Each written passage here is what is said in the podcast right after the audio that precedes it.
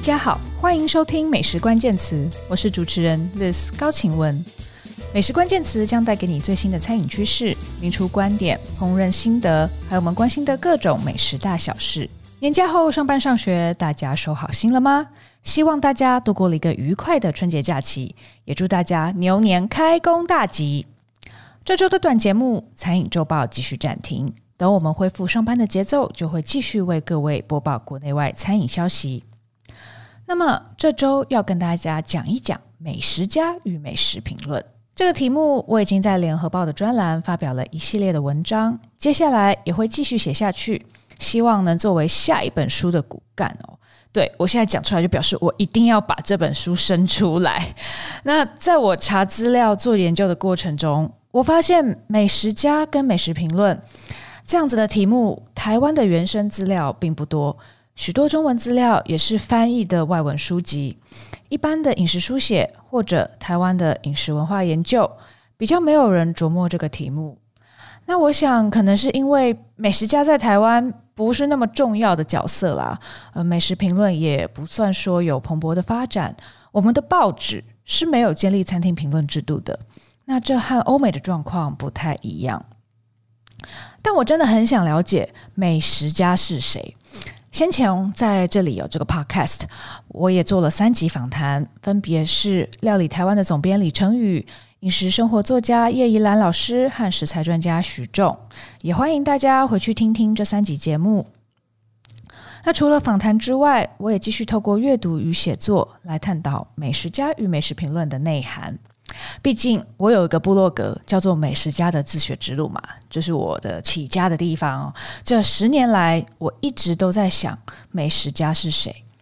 虽然我在二零一九年有出一本书《例子关键词》，在这本书里我探讨了 Fudi 吃货是谁，但我发现我还是在回避美食家这个问题。如果说 Fu Di 是比较民主化的美食家，那传统的根本的美食家又具备哪些特质呢？触发我最近又开始思考美食家的问题，主要是因为我看了朱佑勋近期的新书，它是一个套书哦，有两本，呃，叫做《作家新手村套书》，一本是《作家生存攻略》，另一本是《文台文坛生态导览》。这两本书很有趣，它是在探讨作家的养成，还有文坛是什么样的地方。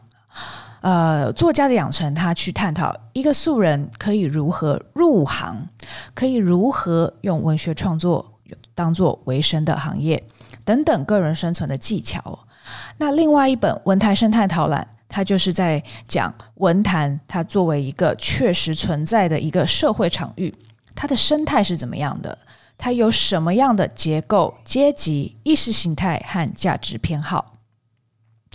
也就是说，朱佑勋身为一位从学生时代就开始写作、已经累积成果的年轻作家，他用他过来人的经验。写出文学界的潜规则，我觉得非常有趣。他说他要很俗气的来谈钱这件事情，我觉得很棒，因为很多人都觉得作家好像是一种虚无缥缈的职业，对不对？好像你不知道你该怎么样可以进入作家这个行业。那作家到底又怎么为生呢？还有说文坛一个作家他的生涯进化是什么？他可能一开始是个文青啊，然后变成青年作家，然后最后变成文坛大佬。那这个过程是怎么发？发生的到底作家怎么样获得认可？这个业界有哪些规则？其实是外人很难知道的。那朱朱佑勋等于就帮他解，帮大家解密哦。我觉得非常好。那我就不禁心想，美食家是不是也可以比照办理呢？因为我觉得美食家似乎是比作家更虚无缥缈的职业耶。如果我们把它看作是一种职业的话，那如果作家是靠写作为生，美食家又靠什么为生呢？那根据朱宥勋对于作家养成的分析，所谓的入行是指第一次以文字或相关知识获得报酬，专职的话是指。能够以文字或相关知识获得足以支撑生活的报酬，也就是说，只要你能够以文字或拿到一些报酬、一些钱，那你就入行了。专职则是你可以以文字工作获得维生的能力，你可以支撑你的生活。那美食家呢？美食家可以如何利用自己的技能获得报酬？他又如何进一步可以成为专职的美食家，赖以为生呢？那我觉得这个问题就是蛮重要的，蛮接近美食家的身份的核心的。那先前如果大家有听我和叶怡兰老师的访谈，叶怡兰老师在被问到美食家这个题目的时候，他就说，他认为美食家不是一种工作，他也不喜欢人家叫他美食家。他说他是在咬文嚼字啦。他认为美食家呃不是可以获得收入的一种职业。他说他有很多头衔，你可以叫他饮食生活作家，你可以叫他 Pico 杂货铺的老板。他认为这些都算是他的工作，因为他有获得报酬。但他认为美食家没有获得报酬。哦，那我就这个问题，我就一直萦绕在我的心头。我一直在想说，真的吗？美食家是没办法靠自己的技能来获得报酬的吗？说到底，美食家的技能是什么呢？啊，美食家到底在做什么呢？我觉得恐怕还是得先从几个名词的辨别着手。我们来看看这三个词：美食家、美食评论家、美食作家。大家觉得这三个词汇是相同的吗？是不是可以互相代用？那在中文里面，美食家跟美食评论家好像是同样的意思，都可以指称善于品评饮食的人，具备鉴赏能力与专业知识。但是在英文里，美食家其实有不同的名词哦。美食家你可以用 gourmet，还有 gastronome、epicure、gourmand 这些字眼。美食评论家呢？美食评论家他比较特定一点，英文里面就称为 food critic。所以你可以看到，在英文词语里面的不同。那以 food critic 美食评论家来说，英文里他特别指称评析食物或餐厅的人，把他的饮食经验借由写作分享给大众，通常是为报章杂志、旅游指南、美食网站写评论，为大众提供判断的依据。那我认为其中更特定的类型哦，更特定的 food critic 就是。报社聘雇的餐厅评论人 （restaurant critic）。那美国的报社，尤其是《纽约时报》，以《纽约时报》为首，建立了餐厅评论的制度。那《纽约时报》的餐厅评论人 （restaurant critic） 权力非常大，地位也非常高。在米其林进军纽约之前，那是二零零五年，《纽约时报》的餐厅评论是一直主宰着呃美国的餐饮界，其实一直到现在都非常有影响力。所以，food critic 餐厅评论人，他就是一个明确的职业，是由报社所聘雇，并且支付他所有的薪资与费用。那既然又谈到写作，我们刚刚讲，呃，food critic 美食评论家，他把饮食经验借由写作分享给大众。那写作又会和美食作家产生竞合。以美国而言，有著作的美食评论家通常也会被视为美食作家 （food writer），例如。也曾经是《纽约时报》的食评家 Ruth Reichl，或者是以前洛杉《洛杉矶时报》的食评家 Jonathan Gold，他们都有很棒的著作。啊、可以这么说，在美国，美食评论家、美食作家的形象，好像也是比美食家 Gourmet 更鲜明，而且有更多代表人物。其实这件事情，你只要用 Google 查一查就知道了。你分别去查 Famous Food Writer、Famous Food Critic。和 famous gastronom 这三个一起去比较，你就会发现，在英语世界里面，用 food writer、food critic 去查，你可以查到比较多结果。那在中文里，美食家就是美食家啊，还有什么其他的词汇可以来指称爱吃的人呢？你可能会联想到老饕或者饕客，但是饕又给人一种贪得无厌感。我认为好像也不完全等同美食家这个词。那在英文里，我们刚刚讲美食家就有好几种不同的词汇：gastronom、epicure、gourmand、gourmet 等等的用语。英国社会学家史蒂芬·门内尔在他的知名著作《有关食物的一切礼仪》（All Manners of Food） 里面，他就有娓娓道来几种不同美食家词语的释义不同。他首先提到 gastronomy 美食学这个词哦。是从一位法国诗人的诗的标题来的，那首诗的标题叫做《La Gastronomy》。后来，gastronomy 这一个词汇就迅速在法国与英国流行起来。那 gastronome 这个字其实是从 gastronomy 逆推来的。那 gastronome 它就用来指称美食的评判。他在书里面是这样写：a judge of good eating。那在十九世纪的时候，英国还另外有 gastronomer 或 gastronomist 这样子的用法哦，不过现在已非常罕见哦。所以从美食学 gastronomy 逆推而来的美食家 gastronom 是这样来的。那和 gastronom gastronom 相近的词汇还有 epicure、gourmand、gourmet 等等的，其中 epicure 和 gourmand 比较老一点哦，gourmet 是比较新的词。谈到 Epicure，可能大家知道他的字根是来自希腊哲学家伊比鸠鲁。那伊比鸠鲁他主张最大的善来自快乐，他的哲学是一种享乐主义哦，并且他把快乐区分为动态和静态。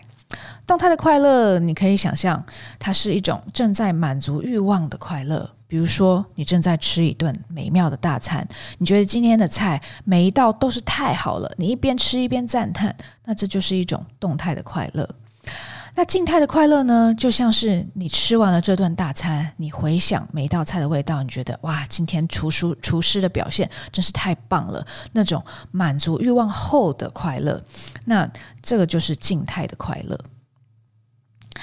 但是这种享乐主义呢，就让人觉得，哎，好像是一直都在满足欲望。所以 Epicure 这个字一度带有贪嘴暴食的贬义哦，有点接近英文里另一个字 gluten。不过在十九世纪初，尤其是在英国，Epicure 就开始获得正面的意涵。它是指为餐桌上的欢愉培养出精致品味的人，对于吃喝有所选择与挑剔的人。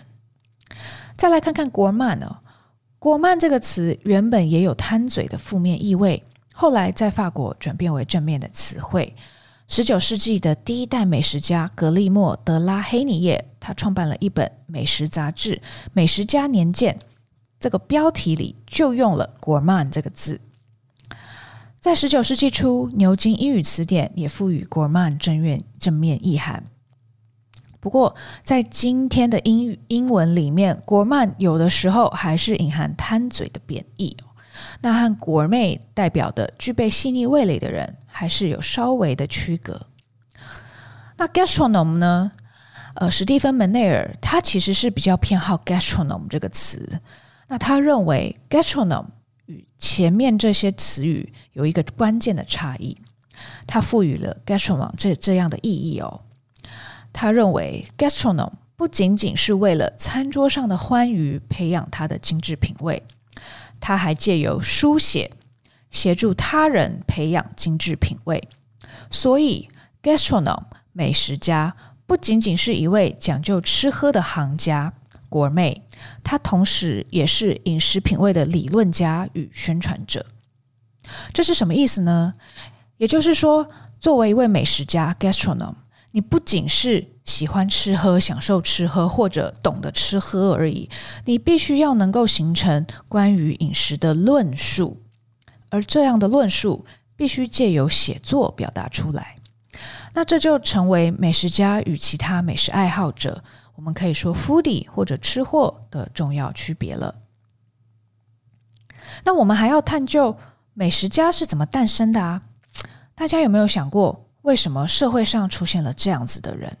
他自己不从事烹饪，他却是吃喝的专家，可以指点用餐大众什么是好品味。我们还要探究用餐大众是怎么形成的。你想象一下，古代没有餐厅的时候，人们去哪里吃饭呢？大部分的人都是回家吃自己嘛，对不对？那你可以想象一下，十八世纪、十七世纪的法国，在巴黎。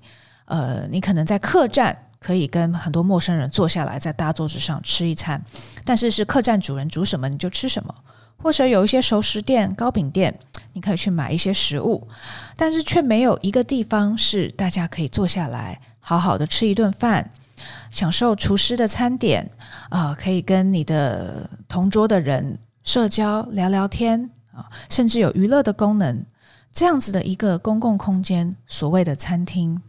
以前是不存在的。那餐厅是怎么诞生的呢？很多食物历史学家、社会学家指向了十八世纪的巴黎。一个常见的说法是，法国大革命在一七八九年到一七九九年之间，贵族人头落地，他们雇佣的厨师流落街头，开启了餐馆。但是，根据学者的考究，餐厅的出现是早于法国大革命的。一七六五年，一位名叫布朗杰的人，他贩卖号称可以恢复体力的精力汤，被熟食业者告上法法院。那在法法国里，法法文里，恢复哦的动词它是 histoire，那他就把这个精力汤称为 bouillon restaurant，restaurant 就变其实一开始哦，这个 restaurant 这个字在法文里，它其实是指一种食物哦，精力汤。那为什么熟食业者会告他呢？因为当时同业公会规定，只有熟食业者才能贩售炖肉。可是这位布朗杰在他的店里也卖了一道炖肉，是炖羊蹄。那法院最后判定熟食业者败诉了。一七七六年，法王路易十六也进一步废止了同业公会。那这件事情非常重要，因为你必须要解放同业公会的限制，你不能呃屠宰业者就只能杀猪，然后呃肉品加工业者他就只能做火腿，不能这样子。你必须要让所有人都可以自由的贩卖各种类型的饮食，餐厅才有成立的可能。那所以餐厅在法国诞生的背景是这样子的：十八世纪末，同业公会被废止。一种商家只能贩售某些食物的限制被推翻了，餐厅才能供应各种类型的菜色。那在法国大革命前，社会阶级已经开始崩解，已经有贵族的家厨出来开餐厅。那在巴黎的皇家宫殿周边，已经形成了现代商店街，提供了新兴的商业场域。餐厅又是怎么发展成为现代人习以为常的工人饮食和社交的公共场所呢？虽然法国大革命并未直接促成餐厅的诞生，但是也催化了餐厅的供给与需求。英国社会学家史蒂芬·门内尔在我们刚刚提到的著作《有关食物的一切礼仪》中，他又提到，法国大革命的时候，从法国各省抵达巴黎的省代表外宿旅馆，他们没办法把他们的家厨带来嘛，也经常外食，就自然而然、自然而然光顾皇家宫殿周边的餐厅。他们也把各省的家乡菜带到了巴黎，成为餐厅菜肴的肥沃养分。更重要的是，作为新贵阶级，他们让上餐厅吃饭成为一种时尚，平民百姓就想要 follow 他们，想要跟他们一样哦，去餐厅吃饭。那十九世纪还有一位英国作家亚伯拉罕·海沃德，他也曾经这样推论。他说，由于革命时期镇压豪奢，法国的爱国心腹。不敢让钱财露白，他与其自行铺设豪华的宴会，还不如在餐厅里面低调用餐哦。那门内尔还提到另一个餐厅在法国开枝散叶的原因。他说，法国大革命以后，当时的大厨根据宫廷料理制作出非常华丽的餐点，这样子的烹饪其实很费工又耗材，需要昂贵的食材和庞大的厨房团队。除了富可敌国的人，其他人根本难以在家复制。所以，对于餐厅的客人来说，上餐厅消费恐怕比在家宴客还要便宜很多。那他也引述二十世纪的法国作家保罗·阿隆的说法，他说：“十九世纪的巴黎已经发展出各种层级的餐厅，最有钱的人和最穷困的人都有地方可以去。所以，不论是比较有余裕的客人，或是比较没有余裕的客人。”都可以享受比家庭烹饪再精致一点的菜色。于是，在十八世纪末、十九世纪初的法国，餐厅成为厨师的全新舞台。在这里，我们就要来聊聊厨师和用餐大众在餐厅诞生后的互动关系哦。那大家可以想一想，和革命前担任贵族家厨相比哦，厨师自己做业主，和他们受雇于贵族。这样子的关系哪一种比较平等？应该是他和餐厅顾客，他自己当业主之后，这样子的关系比较平等，对不对？那史蒂芬·门内尔他就在有关食物的一切礼仪中提到，十七、十八世纪的食谱作者还会在他的序文里面向贵族雇主谄媚和奉承，这样子的语气，十九世纪初的厨师已经感到不可思议了。那权力关系这样子的跷跷板可以逐渐回正，是因为厨师现在有了一条新的路径，可以进驻烹饪职业的顶峰。与其迎合一小撮有钱的雇主，在餐厅诞生后，有企图心的厨师就可以光明正大争取为数更多的外出用餐者。这样子的转变，类似作家、音乐家、艺术家在同一时期经历的社会角色变迁。例如，作家在以前，赞助人对于作家就像出版商一样不可或缺。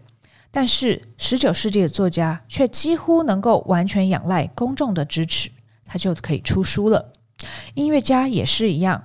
史蒂芬·门内尔比较海顿与贝多芬，认为海顿不过是匈牙利门阀世家艾斯特哈奇的高级家臣，但是比海顿晚生四十年的贝多芬，他却能够凭一己之力在维也纳闯出名堂。门内尔于是做了一下论述：他说，如同作家、音乐家、艺术家的社会角色，因为文学和文化的公众的出现而转变了；精英厨师的社会角色也因为用餐大大众 （culinary public） 的诞生而产生变化。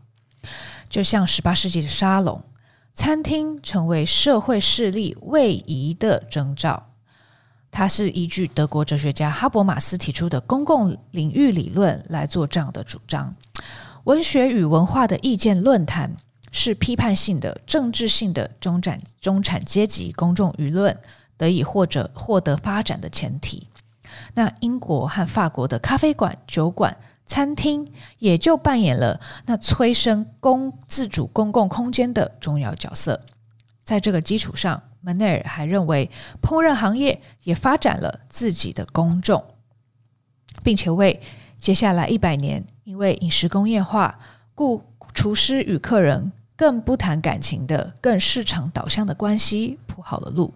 那当然，你可能会觉得，餐厅业主，呃，厨师自己当老板，他跟上门来的客人的关系，和贵族与贵族家厨的关系没有太大的不同，仍然维持一定的私人性。客人和业主会讨论菜单，也要事先定位啊。他们面对面的关系，诶，好像和贵族与贵族家厨差不多，但不是这样子的。大家不要忘记，餐厅老板服务的客人可不止一个人哦。今天如果贵族家厨他和他的贵族雇主闹翻了，好，他可能就被解雇了，人头落地。但是如果今天他去开餐厅，他跟客人 A 闹翻了，没关系，他还有客人 B、C、D、E、E、F、G。那当出门用餐的大众形成了以后，这也代表有关饮食品味的公共意见也形成了。借由用餐大众，一间餐厅可以怎么建立名声呢？有三种管道：口耳相传、美食媒体，或者透过意见领领袖的影响力。这三种管道直到现在都非常畅通。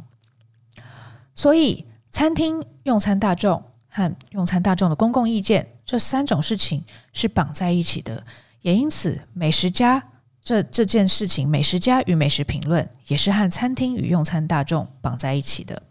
餐厅酝酿出用餐大众，用餐大众讨论美食，形成意见。而当餐厅与用餐大众的数量持续增长，可以推论有关美食的探讨需要更可靠、更清晰的公共意见。史蒂芬·门内尔就认为，这促使更开放、更正式的媒体出现。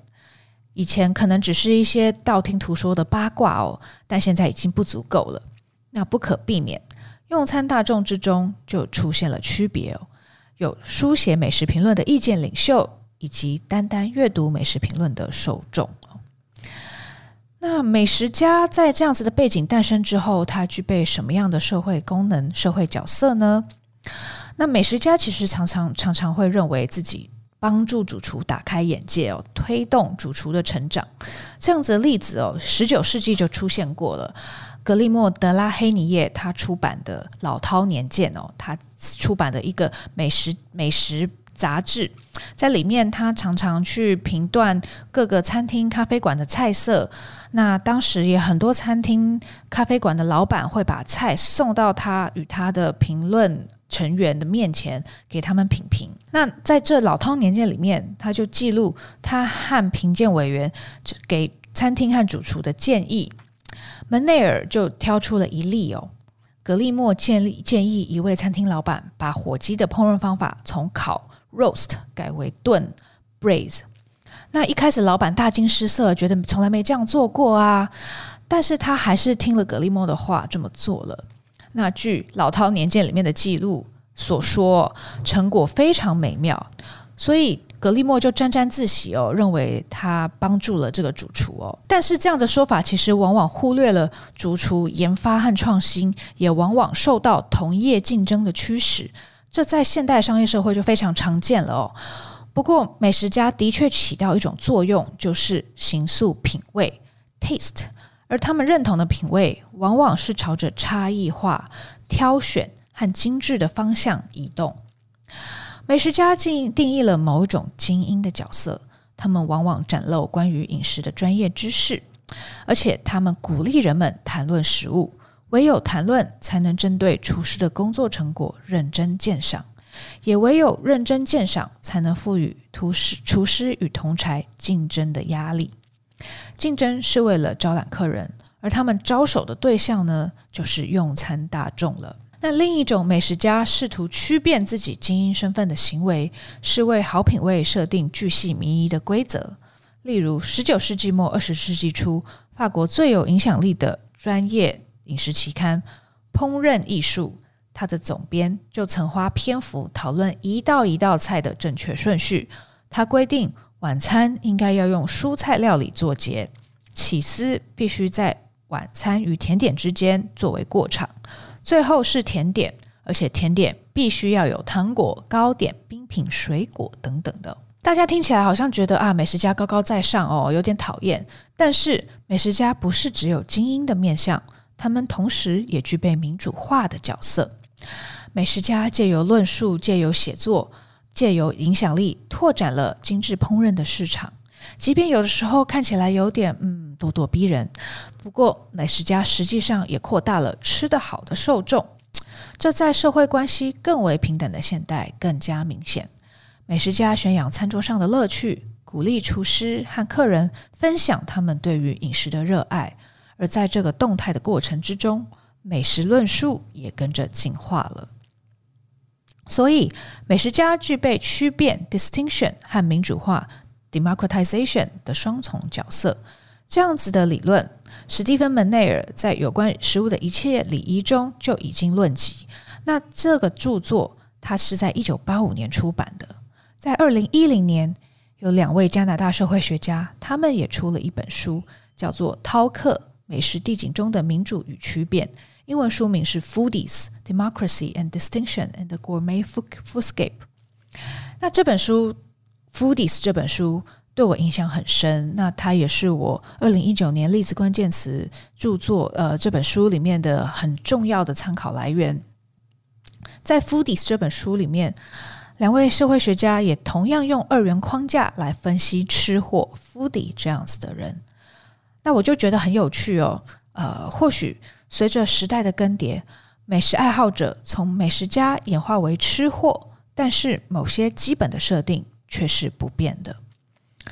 我还是会继续在联合报的专栏发表有关美食家的各种探讨哦，欢迎大家也不时上联合报去看一看。那我也会把这些心得，呃，可能也会用 Podcast 或是不同方式，也许是实体讲座再分享给大家。那希望慢慢累积，可以成为下一本书的内容。希望大家喜欢今天的分享哦，也谢谢大家收听今天的节目。如果喜欢我们美食关键词，欢迎订阅、追踪并分享给亲朋好友，也欢迎留言给我们，更欢迎给我们五颗星哦。也请多多支持我们的网站 Taster 美食家和我的个人平台美食家的自学之路，脸书、IG 都欢迎追踪。那么大家下次见。